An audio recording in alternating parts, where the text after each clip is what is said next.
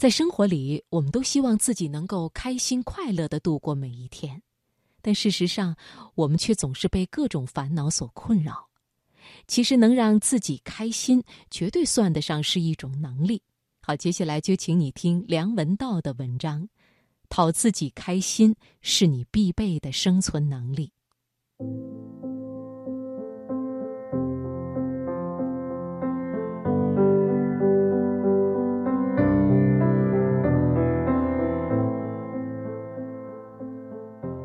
想悦己，你得先弄清楚，究竟谁是你自己。也许你和我一样有过这种经验：一件起初看来会让自己开心的事，最后却反而让自己痛苦。比方现在大家都在热议 iPad、iPhone，假设我想我也可以拥有一件，必定会很快乐。于是我高高兴兴地跑去排队购买。结果排队时被人插队，踩到脚，日晒雨淋。终于轮到我了，却说卖完了。我可能因此变得很生气、很愤怒。原本想要悦己的事，结果变成了虐己。我还认识有些人，一辈子都活得很难过，总是记得十年前某某人欺骗他、伤害他，或是某些童年阴影让他很不快乐。其实他仇恨的那些人，有的说不定早就不在了，剩下的也早就不再来往，发生的事早都变成了历史。真正让这些事过不下去的，其实是这个人自己放不下。这时，这个自己就变成了封锁自己的牢笼。他被关在那些难过的记忆里面，太在乎自己要求的正义没有获得，补偿没有实现。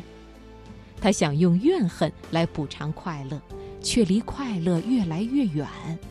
你看，我们变得和追求快乐的目的背道而驰，往往是因为没有搞清楚那个想要取悦的自己究竟是谁，它是由哪些部分构成的。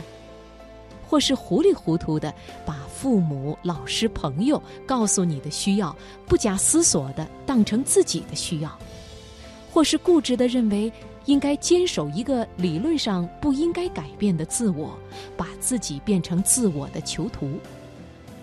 所以我经常觉得，放弃所谓的自己这个概念时，说不定会快乐很多，轻松的多。和自己保持距离，才能找到你自己。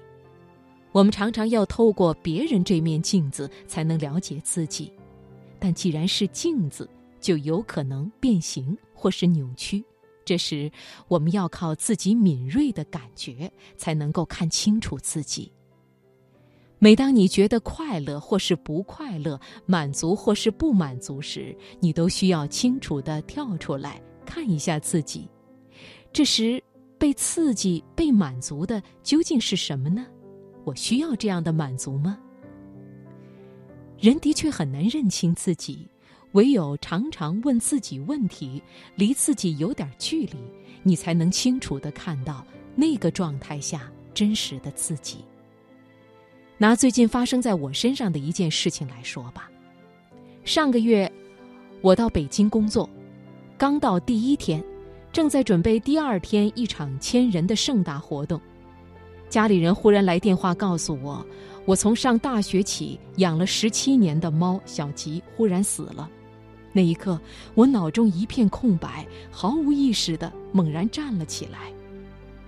小吉像我的女儿一样跟我很亲，从小就会爬到我的毯子上来睡，我一直看着它长大。我连着好几天都摆脱不了那种空白，不可抑制的想象他最后倒在地上的那一刻。他可能拼尽力气的发出最后的哀鸣，亦或疲惫已极的沉沉睡去。生命究竟是什么？我很难过，就像失去了一位亲人。慢慢的，我开始思考，我究竟在为什么难过？也许我难过的，只是从此失去了某种习惯，比如，我以后再也不能在回家的时候用一种特有的声调呼唤他的名字，期待他的出现。晚上睡觉时，也再不能期待他跳到我的枕头上，用他的小脑袋顶我的头。没办法再在我的衣服上找到他的毛，这些东西，我知道以后不会再有了。我发现难过的其实并不是失去这个伴侣，而是失去了我自己身上的某种习惯。为有什么事情？你从此不会再做了而难过，就是一种很强烈的执着，会让你不快乐。快乐不快乐，都是背后有一只手在推着你。我们常常会为失去的东西而难过，但是很多时候，东西还没到手，我们往往就已经开始担心会失去它了。其实你没得到的东西本来就不是你的，失去的东西。也不是你的。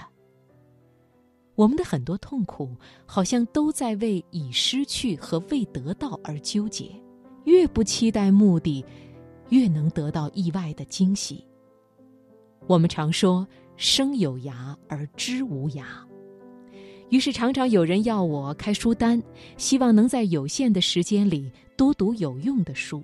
可我总觉得，读书到底有用没用，我没办法。帮别人回答。从我自己的经验来看，一些起初看来很没用的书，有时却会变得很有用。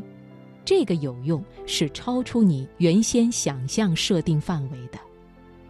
我这辈子到现在拥有的或者获得的最巧妙的想法，恰恰都来自读之前没想到它会给我带来这种用处的书。我们总希望做的每件事、度过的每一刻都要有用，于是不再留时间散步了，不愿意坐在窗下发呆了。换句话说，我们不闲了。这样其实就少了很多孕育灵感的机会。当我们失去这些机会，人就不会太有大的变化，很难跳出原有的格局。为什么？你看“用”是什么意思？它就是。你已经设想好的目的。当你所做的一切都是为了满足既定目标，你就没办法发现，在这个目标范围之外更广阔的可能性是什么。所以，读一些无用的书，做一些无用的事，花一些无用的时间，都是为了在一切已知之外，保留一个超越自己的机会。人生中一些很了不起的变化，往往就来自于这种时刻。